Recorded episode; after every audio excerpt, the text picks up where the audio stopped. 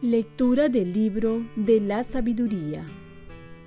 La sabiduría es un espíritu inteligente, santo, único, múltiple, sutil, ágil, penetrante, inmaculado, lúcido, invulnerable, bondadoso, agudo, independiente, benéfico, amigo del hombre, firme, seguro, sereno, todopoderoso, todo vigilante, que penetra todos los espíritus inteligentes, puros, sutilísimos.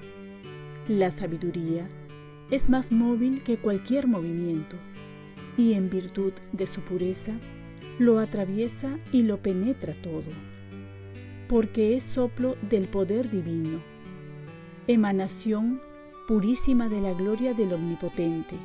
Por eso, nada inmundo se le pega es reflejo de la luz eterna, espejo nítido de la actividad de Dios e imagen de su bondad. Siendo una sola, todo lo puede.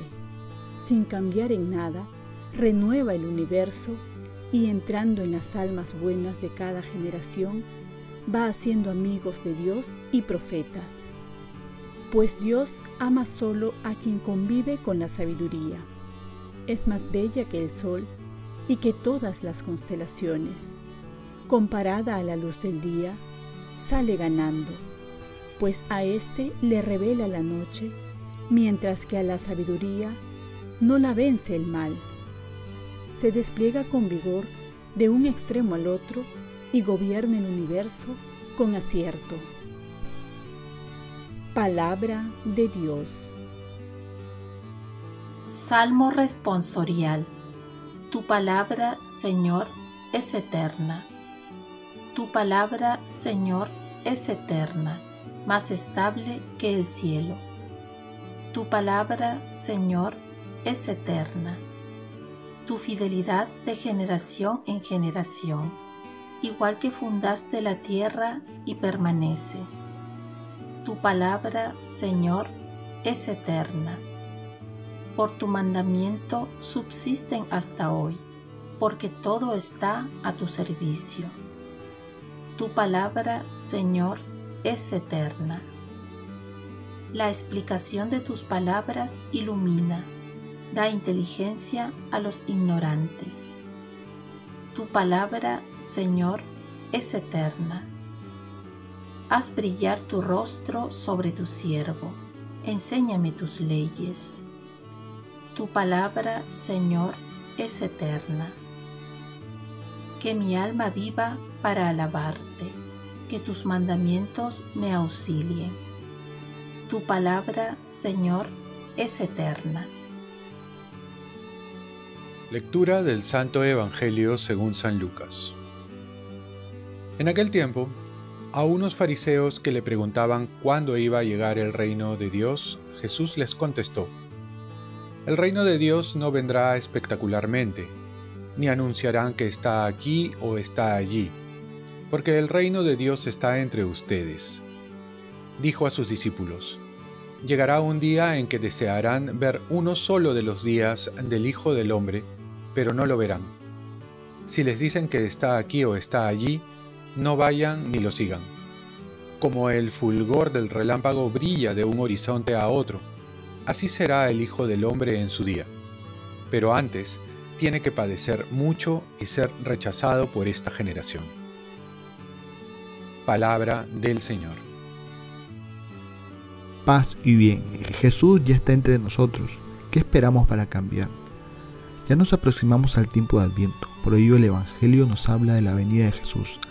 Así como los fariseos nos gustaría saber el tiempo exacto de la segunda venida, pero ello tendría la desventaja de relajarnos mientras no esté próximo su regreso.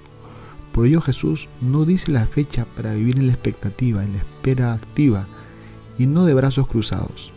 Además, el reino de Dios no se va a manifestar de manera espectacular como los judíos esperaban, con poder, esplendor, fuerza y victoria sobre los romanos. Jesús le dice que el reino de Dios ya está entre ustedes, ciertamente en aquellos que cumplen su voluntad, en aquellos que han creído que Jesús es el Mesías esperado. Es la manera de actuar de Dios, sin bombos ni platillos, sino en el silencio, en lo pequeño y en el sufrimiento.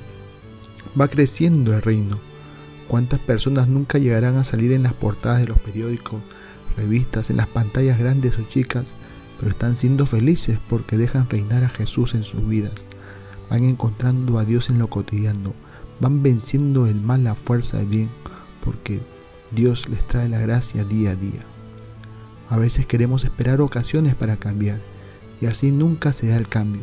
Jesús ya está entre nosotros todos los días y quiere reinar en nuestros corazones. No esperemos tampoco tocar fondo para invitar a Jesús a nuestras vidas. Estamos en el tiempo de salvación. Mucha gente está cambiando sus vidas sin que salgan las noticias.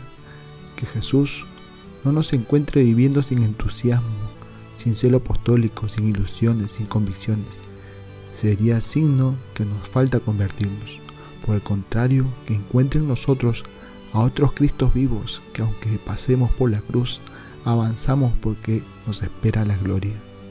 Oremos, Virgen María, ayúdame a aceptar cada día a Jesús para que reine en mi vida. Ofrezcamos nuestro día.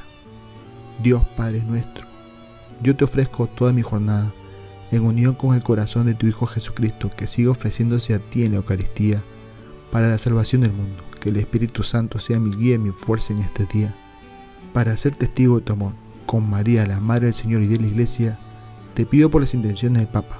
Con San José Obrero, te encomiendo mi trabajo y mis actividades de hoy para que se haga en mí tu voluntad. Y la bendición de Dios Todopoderoso, Padre, Hijo y Espíritu Santo, descienda sobre ti.